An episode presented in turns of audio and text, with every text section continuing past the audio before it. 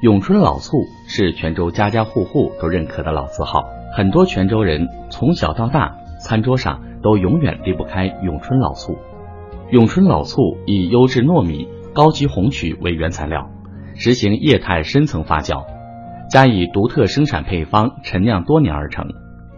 酿醋师傅李本志，做醋哦，首先要做酒了啊，做做酒以后才变成那个醋，呃，这是做。做红酒的第一道工序，经历糯米蒸煮、酒精发酵、醋酸发酵、培菌、陈酿等大小五十多道工序，历时八百到一千天左右制成。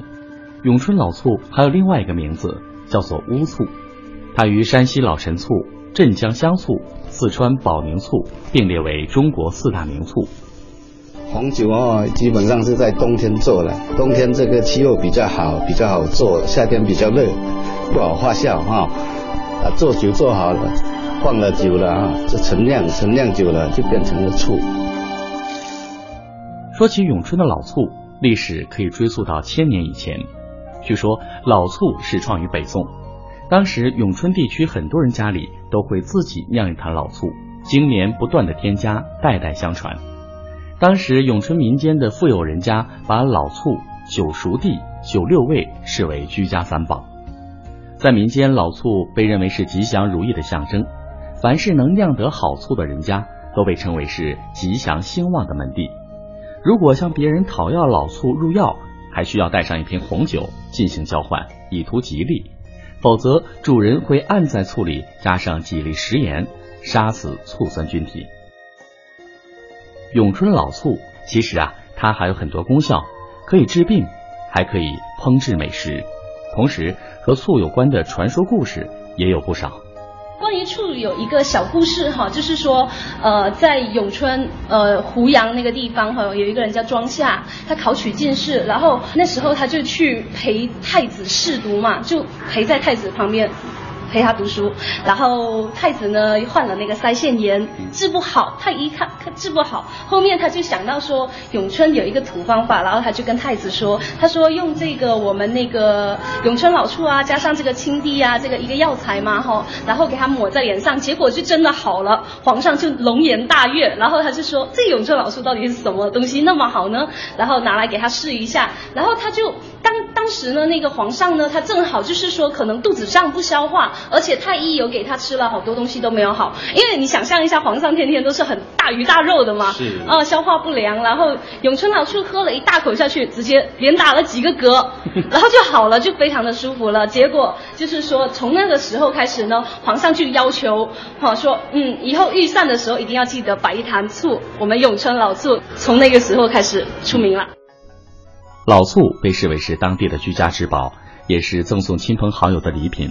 更是永春地区的代表和象征，但早期永春老醋并没有形成产业，而是散落在民间各户人家，各家自己酿醋使用，不成规模。现如今，永春老醋有限公司的前身就是永春酿造厂，那是归侨尤阳祖出资创办的。一九五五年，华侨尤阳祖回国定居，看到永春老醋独具特色，就投资兴办了永春酿造厂。保留古代制醋工艺，用科学方法加以改进，产出的老醋色香味更佳。一九七九年以前，永春酿造厂的产量都维持在一年一百吨左右。后来福建省有关单位拨款，厂里进行了第一次的技术改造，年产量提高到两三百吨。上世纪八十年代，永春酿造厂也被承包过，但产量和销量都没有太大的突破。二零零一年。永春县政府对外招商，为永春酿造厂引进了新东家上海生茂集团，并进行了企业改制，成立了现在的永春老醋有限责任公司。后来，公司又从合资企业变成了独资民营企业，并为老厂注入更多资金，企业发展的速度也就加快了。现在，永春老醋有限责任公司的厂房分在路的两边，在北边一栋两层旧的房子里面。我们可以看到摆满了大大小小的陶缸，这里面就是正在陈酿的老醋。给大家讲一下，这边呢就是我们传统工艺酿造老醋的车间了哈。我们有看到，就是说。整个也是非常的古老了，然后也有看到十年陈酿区、二十年、三十年、四十年，甚至到里面的五十年。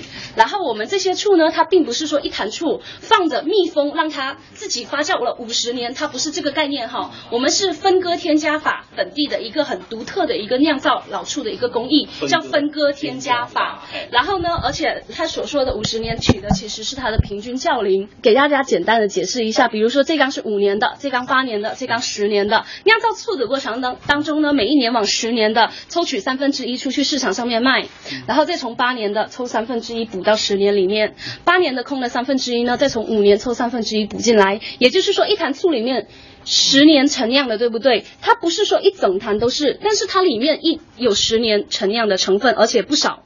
而且它不是说我们一往里面加进去了以后，马上就拿出去市场上面卖了，它还有一个周期，一个周期至少是两年，所以它整坛醋的平均窖龄是十年以上，不是说这坛醋的平均窖龄只是十年，它两年以后它里面八年的成分它已经变成十年了，原先十年的它也十二年了，所以对不对？所以整坛的平均窖龄有那么久，而且我们一坛醋呢，别人说我们是酿醋，其实我们还可以很骄傲的告诉大家，我们是在养醋，我们是把它当成一个生命在养。它里面是一些活性菌，也是我们永春老醋一个最大的特色，就是我们是活菌保留。我们到出厂的时候，我们也没有把醋酸菌杀死掉再拿出去卖。我们吃的是活的醋。哦，活对，你们吃的是活的醋，然后你们拿回去了以后，没开的情况下，你放多少酒都不会坏掉。然后我们活菌保留的概念就是说，里面醋酸菌都是活的，然后我们要养着这些醋酸菌。醋酸菌就是说，我们永春老树为什么那么好呢？因为我们醋酸菌养得好，我们把它当小孩一样的去呵护、去关照。怎么像当小孩呢？小孩子要吃、要喝、要良好的环境生长。那他吃什么呢？大家一打开的时候，有看到上面这些都是芝麻，对不对？是哎。啊，这个芝麻过一个阶段，你会发现芝麻会不见掉。啊。啊，就是被醋酸菌慢慢给吃掉了。想不想看醋酸菌怎么吃呢？我们可以往灯光反光的地方，你会感觉有密密麻麻有在动。